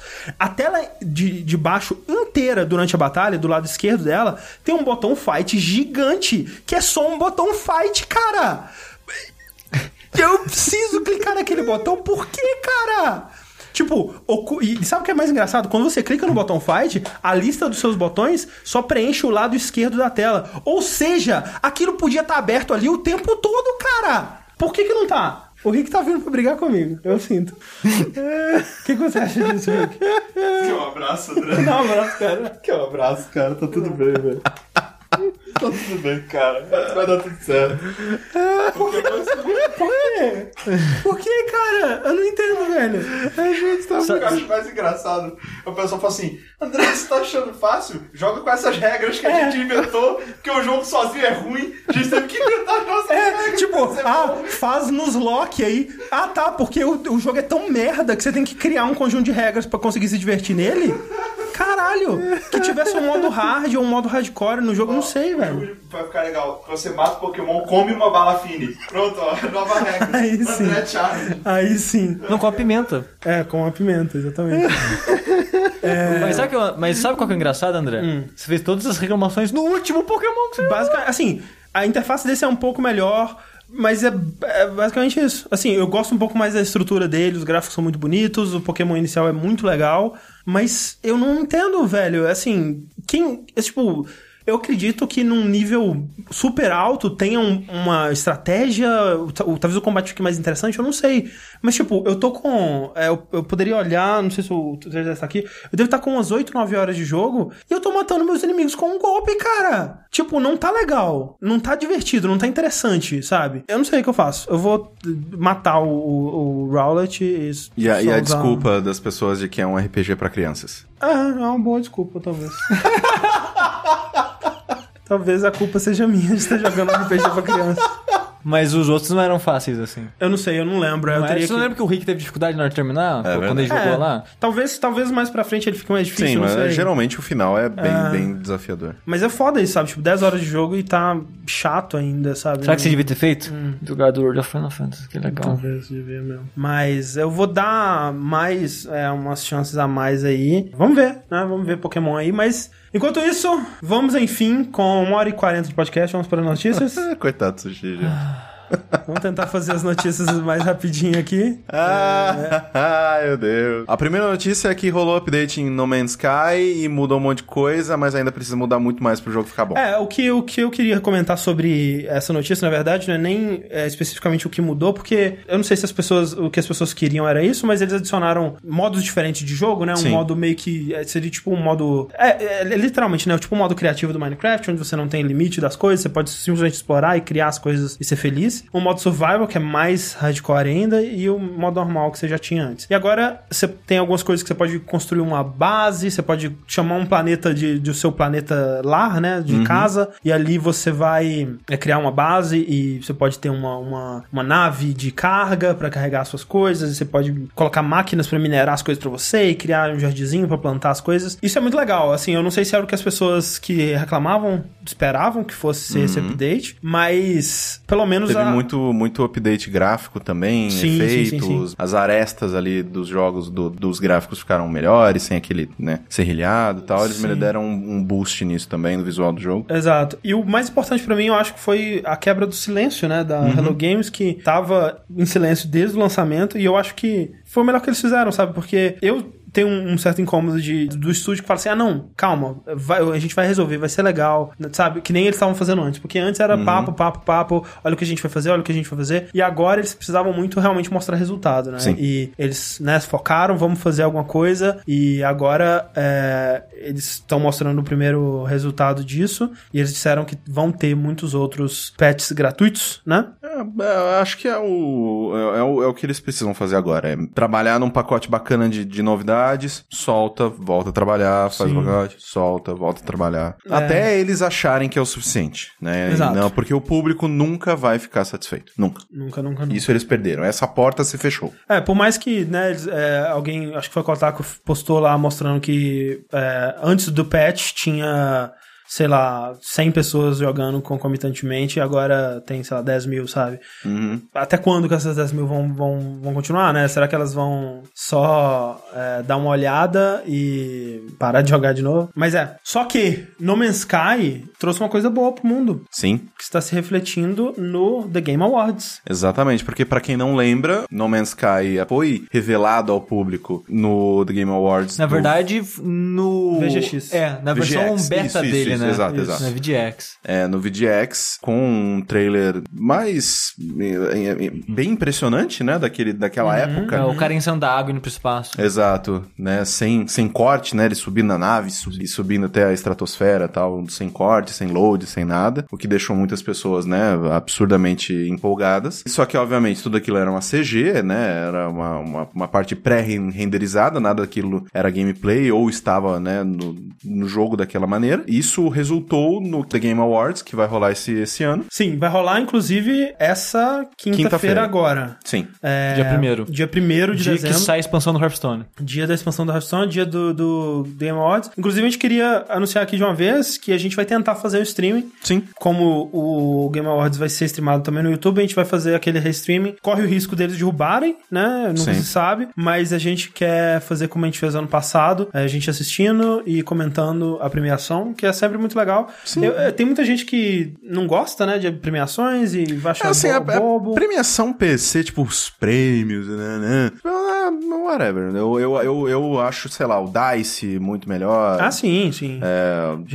BAFTA, sim, esse tipo de coisa. Ué, mas eu gosto pra assistir Tem Kojima no palco. os trailers É, e eu, gosto, assistir... é, eu gosto de ver a- as pessoas da indústria juntas exato, ali, exato. sabe? É uma, uma festinha da indústria, é uma celebração dos jogos bons do ano, celebração de coisa boa, sabe? Não tem. é, eu acho estranho, sabe? Tipo, é uma coisa tão positiva em todos os aspectos, Sim, sabe? As pessoas não sei por que elas ficam tão putas. É, até o Greg, fez, o Greg Miller fez um discursinho bacana, né? no- Sim, ano no passado. Foi, foi legal, é, cara. Esse ano, pô, todo mundo do chat vota no Daniel Dwyer. Daniel Dwyer, por favor. Puta que pariu. Trending Gamer. Pô, os documentários dele é se fuder, né, cara? Parabéns, Muito bom, né? cara. Porra. Parabéns. Daniel Dwyer, quem diria? Ele é muito cara- bom, cara. o Melhor é bom. coisa que veio da Irlanda. depois da, da cerveja. Então, assim, dia primeiro a gente vai fazer um streaming e antes disso, a gente tem algumas coisas pra falar sobre o, o- a, a premiação, né? Tipo, vai ter Kojima, né? Kojima Sim. vai receber um, um prêmio de, de ícone, né? Da, da É, o prêmio e que você não recebeu no passado, mas É. toma aqui hoje. É. E aí ele vai lá subir no palco, o Jeff Keighley vai dar um abraço, vai provavelmente fazer um boquete pra ele. Chipar pra caralho esse casal. Exatamente. E vai ser legal. Mas outra coisa que aconteceu e, e que causou uma, uma certa comoção aí que, da- das coisas que já aconteceram previamente a Game Awards foi a remoção dos jogos fan-made, né? Sim. Porque eles têm uma categoria que eu achei muito legal, inclusive, que é pra premiar coisas feitas por fãs, né? Mods e coisas desse tipo. Atualmente, tem lá o Brutal Doom 64, né? Que é um, mais um daqueles mods do Brutal Doom e tudo mais. E um outro que eu não lembro o nome, mas é uma, uma conversão total de Skyrim, que tá super elogiada também. Mas antes disso, antes de ter só esses dois, tinha também a- aquele remake do Metroid, né? O AM2R. E o Pokémon Uranium. Pokémon Uranium, que é outro projeto de, de fãs aí que tá, sei lá, 10 anos de desenvolvimento. Ele não tinha e- sido cancelado? Não, saiu. Não, ele, eu- sa- saiu. ele saiu, Saiu, e aí eu quando ele baixei. saiu, a Nintendo derrubou. Ah, sim. É aquela coisa, Nintendo derrubou, mas quem quiser acha tranquilamente os dois aí na internet. Tranquilamente. E muitos dizem até que, né, aquela coisa da Nintendo, tipo, ela só derruba essas paradas porque ela meio que tem o, o dever legal de defender as propriedades dela Sim. Perante a lei, né? Porque senão, se ela. Ah, foda-se que tem alguém usando, ela meio que vai perdendo, né? Os A moral. da moral. Ela tem que, né, ter lá a mão de ferro da Nintendo. Foram removidos, né? O que eu acho triste, porque a Nintendo deve ter falado assim: ó, se remover essa porra, não vai ter Nintendo em lugar nenhum desse porra aí, desse negócio. É, e eles vão mostrar Zelda, então, É, né? mas Seja é- feita a vossa vontade. É foda. É, porra. O, Pra mim, a, assim. a PSX é sábado. Sábado, se eu não me engano, é sábado. Só dia merda. Sábado já não é o dia que vocês vão pra. Sim, por isso que é dia merda. Tipo, não vai ter como a gente fazer.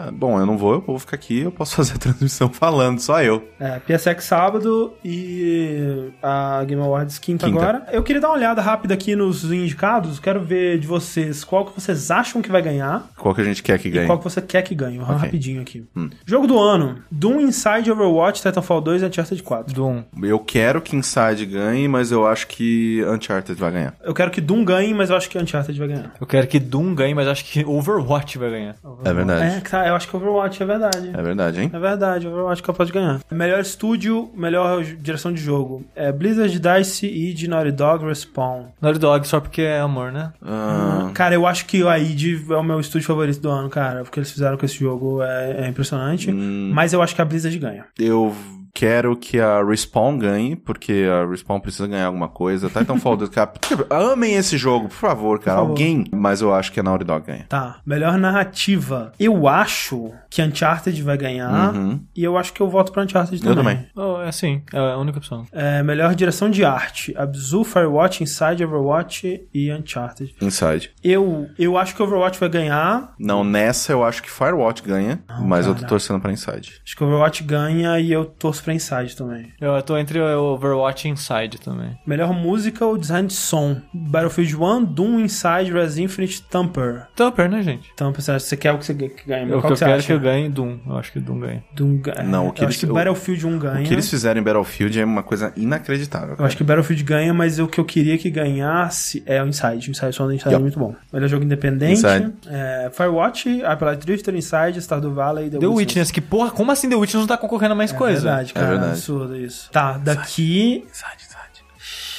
Cara, eu acho que The Witness ganha e eu acho que Inside é o é o que eu quero. Ok. Não, não. Acho que você acha que Inside ganha e o Witness é o que você não, não, votaria. The Witness nos dois pra mim. Ok, então. Você, no final você decidiu que o Witness é melhor que Inside? The Witness é melhor que Inside. Inside para, no- nos dois pra mim. E você assistir? Isso, o Witness nos dois.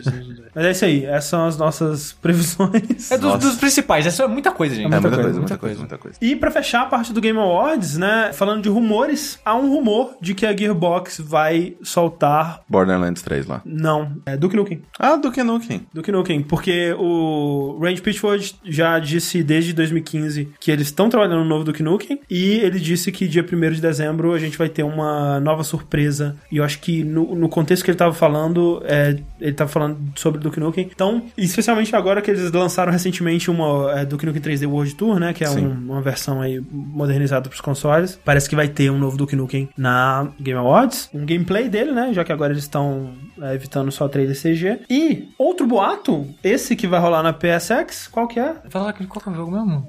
Marvel. É verdade, Marvel, caralho. É, esquecido. Marvel. When's Marvel? Marvel is, is now. Tá, na verdade, isso tá rolando há bastante tempo já. Pessoas da Fighting Game Community e pessoas que já confirmaram presença que vão estar lá na, na PlayStation Experience estão falando já há bastante tempo sobre um Marvel vs Capcom 4, Uhum. o que parecia sempre bem improvável, né? Pelo Sim, jeito. porque a Marvel, né, te mandou tirar o... o- É, você nem consegue comprar uma Marvel Capcom 3, 3, é. então imagina se que a relação, né, a gente só pode supor que a relação da, da Capcom com a Marvel não está muito boa, e somado a isso o fato de que a Disney, que agora é dona da Marvel, basicamente saiu do mercado de videogames, né, Uhum. cancelou o Disney Infinity, essa porra toda, parecia muito pouco provável, cara, que fosse rolar um novo Marvel Capcom, Mas, ao mesmo tempo, a Disney, ela tá naquela estratégia de licenciar os, os direitos, Sim. né, as propriedades intelectuais dela para que outras empresas façam. E Marvel vs Capcom é basicamente isso. É tipo, ah, uso meus, meus personagens aí. Mas será que a Capcom tem incentivo pra fazer mais? A Sony, né? É, se, se for com outro incentivo da Sony, porque assim, Marvel 3 vendeu super bem, sabe? Não, a, a Sony seria uma mãe se ela fizesse isso, porque o Street Fighter V já não vendeu bem. É. É. Mas é que realmente, o,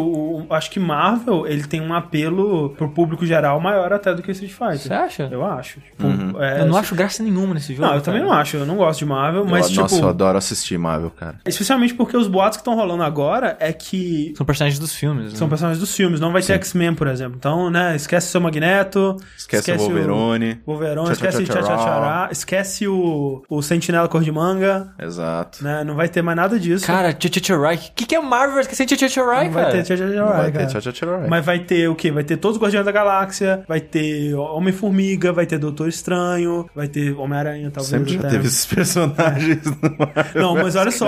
Estranho não tinha. Não, Doutor Estranho tem. Doutor Estranho tem, tem. Mas não tem todos os caras do Guardião da Galáxia. Tem, o- tem o Raccoon Tem só. só o Rocket Vai Raccoon. ter o Firebrand? Espero que sim. Essa é a pergunta. Espero que sim. Já teve até o Dormammu. É, pois é. Mas olha só, saiu aquele teaserzinho com a imagem do, do com o quatrozinho do Quarteto Fantástico. E esse teaser realmente é fake, né? Ele foi Sim. confirmado fake. O que não significa que o resto seja fake, né? Alguém só tava aproveitando a parada. E tem outras coisas bizarras. Por exemplo, numa das finais de campeonato, o Ono foi lá no palco, colocou Blanca, falou: Oi, gente, vamos tirar a Shoryuken e tal. E aí anunciou um trailer do Akuma, né? Apareceu o trailer do Akuma, tudo mais, tudo mal. Akuma no Street Fighter 5 e tudo mais. Só que aí, depois em outras entrevistas, ele tava falando assim: Não, eu nunca anunciei que o Akuma vai estar no Street Fighter 5. Quem disse que eu anunciei que o Akuma vai estar no Street Fighter 5?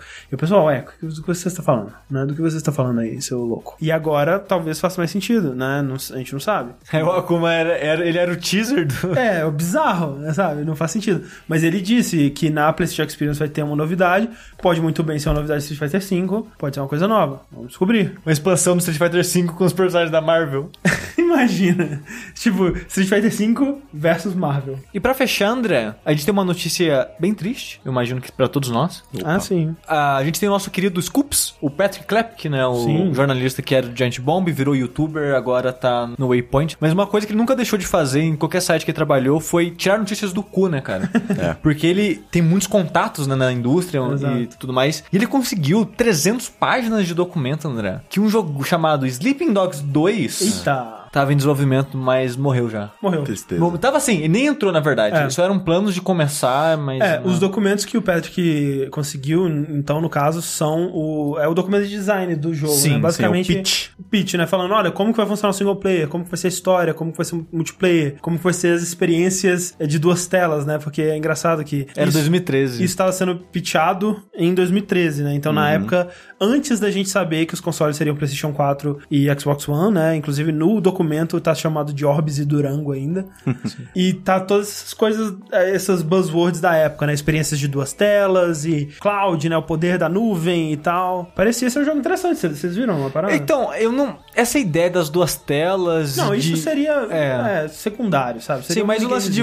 Mas não, mas a ideia de ser dois personagens e você Ah, jogar sim. com eles, isso eu tava interessante. É, porque a ideia seria você continuaria uma nova aventura com o Wei Shan, né? Dessa Sim. vez seria na China mesmo, o que, porra, seria muito maneiro, né? Uma das coisas que eu mais gostei do Sleeping Dogs foi ele ser em Hong Kong, que é uma, Sim. uma cidade que a gente não vê tão representada assim nos jogos. Uhum. E China, né, cara? Porra, imagina, um jogo mundo aberto super foda na, na China, seria maneiro. E o Wei Shan, que é um policial, né, que durante o Sleep Dog ele tá, ele tá infiltrado, ele teria um parceiro que é meio que o oposto dele, né, que é um cara que ele é um policial, mas ele é corrupto, né, então Uhum. os dois teriam técnicas diferentes de, de resolver os problemas. É, isso é uma coisa muito bacana que eles, eles colocam, né, no documento de pitch do jogo, que, tipo, ah, um exemplo de uma missão. É, Você pode escolher um dos dois pra ir numa missão X, enquanto o Wei ele tá, tipo, invadindo o lugar pra pegar os bandidos, o companheiro dele tá invadindo a... Hen- Henry Fang, se eu não me É, engano. tá invadindo a casa de um cara do crime pra plantar a prova e Isso, tal. é. Então, tipo, ele tá indo por caminhos mais ilegais pra É. resolver a situação, né? Não seria exatamente como GTA que você poderia trocar a qualquer momento, né? Eu acredito que seriam, tipo, ah, vai começar uma missão e aí você escolhe, ah, qual, qual dos dois que você quer Uhum. controlar nessa missão. E aí, pra ter a história completa, você teria que ver os dois lados, essa coisa toda. É, É, o foda é que. Cara, Square Enix não manda nem jogo pra gente, vai financiar Sleeping Dogs 2. é foda, cara. Que tipo, a gente descobriu também, junto com as informações que o PES conseguiu do desenvolvimento do Sleeping Dogs 2, que o desenvolvimento do Sleeping Dogs 1 foi um inferno na vida Ah, de todo foi, mundo envolvido. sim, sim. Que tipo, a gente já tinha noção que tinha sido problemático porque era, né, o True Crime, é, Hong, Hong Kong, Kong. Uhum. aí mudou de, tipo, a, era da Activision, a Square comprou direito e continuou o jogo e mudou o nome. E, tipo, a gente já sabia isso na época. Mas a gente não sabia o quão ruim isso foi pros desenvolvedores, Sim, né? E os caras falando que foi um inferno na vida deles, ninguém queria trabalhar mais com aquilo. Muita gente saiu do estúdio depois que o jogo saiu. Uhum. Sim. É, e, é, e é foda, porque depois que o, o pitch foi recusado pela Square, né? Ou seja, eles nem começaram a desenvolver, eles não estavam em desenvolvimento quando o estúdio fechou, né? Eles pegaram algumas, alguns conceitos, né, que eles tinham mais da parte online e tudo mais e fizeram aquele Triad Wars, né? Assim, que eu nem joguei. Também não, e não, eu só ouvi falar coisa ruim dele. E depois eles lançaram aquele outro é, Smash and Grab, né? Smash Plus Grab, né? É. Pareceu okzinho. Sim, e aí fechou o estúdio, infelizmente. Mas sim, cara, tipo, o Zumbi Dogs tá morto, morto? Não, assim, tipo, se a Square quiser, ela pode, sei lá, dar pra Crystal Dynamics fazer, É, ou pra outro estúdio, é. Sim. Ela tem estúdios e Sleeping Dogs foi um sucesso. Tipo, é um, é um, um darling, assim, dela, sabe? Tipo, Sim. Coach Darling, sei lá, sabe? Coach Classics. Vamos, vamos ver quanto dinheiro vai conseguir Final Fantasy XV. Pois é. Cara, velho, Final Fantasy XV, né, cara? Tem que vender, cara. Ou, Não, mas é bom? eu nunca. ó, mas ó, uma coisa. É. Eu nunca vi um jogo com tanta gente jogando no lançamento assim. É. O PlayStation, no, no PlayStation 4 agora tem aquela parada de você ver o número de jogadas pessoas jogando, né? Uhum. Eu sempre vejo um, dois, três pessoas no máximo, tipo Dark Souls, que sempre tem gente jogando Uhum. Dark Souls. Tem, tipo, hoje, antes de vir pra gravação, tinha 10 pessoas da minha lista de amigos Não, sim, sim. jogando, sabe? O que pra mim é muita coisa. Não, do grupo do pessoal do Telegram, tipo, o pessoal tá sempre assim, ah, vou esperar a promoção, um jogo muito caro, e de fato, né? Quem, quem consegue comprar um jogo no lançamento? Vamos lá, dia? né?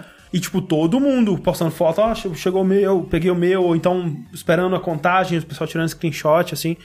Assim, eu não vou dizer que foi o máximo que eu já vi, mas fazia tempo que eu não via tanta gente Sim, empolgada eu acho, não, querendo eu jogar. acho que a última vez que eu vi algo assim foi Skyrim, cara. É, Skyrim foi bem forte também, cara. É, assim, eu, eu fico feliz de ver isso. Eu quero acreditar que seja mais que só a curiosidade mórbida das pessoas, né? Porque esse é um daqueles jogos, cara, que receber, se ele recebesse 95 no Metacritic, se ele recebesse 5, eu ia querer jogar de qualquer forma pra ver. E o foda é que eu quero que a Square continue existindo, sabe? Porque, de certa forma, hoje em dia, só Tomb Raider depende dela, Sim. é, Deus Ex depende Hitman. dela, Hitman depende dela. E Final Fantasy, cara, eu é uma das minhas séries favoritas ainda, sabe? Eu sou muito nostálgico com ela. E eu queria que ela conseguisse dinheiro de volta pra continuar existindo de alguma maneira, sabe? Mesmo que talvez fazendo jogos menores, pelo que ele toca RPG Factory. Eu não sei, eu queria que eles não morressem, sabe? Mas a impressão que eu tenho é que eles apostaram tanto no Final Fantasy XV. É- é tudo ou eles- nada, cara. É, que eles têm que vender, tipo, 30 milhões. Não, não, isso não vai vender. É, não. é, assim, 30 milhões não vai vender, mas eu acho que eles têm que vender pelo menos uns, uns 10, 15 milhões, cara. Pra ter lucro, eu acho que é por aí, cara. Cara, 10, 15 milhões é Assassin's Creed, velho. Eles têm que vender mais que isso. É, o, a- o- A esperança deles, eu digo, sabe? Não, e eu Sim. sinto assim que, sei lá, tipo, a Square ela foi tão ambiciosa. E uma coisa que eu acho inteligentíssimo da parte da Square, eles estão puxando tanto o lançamento disso na China. Mas Ah, é. tanto,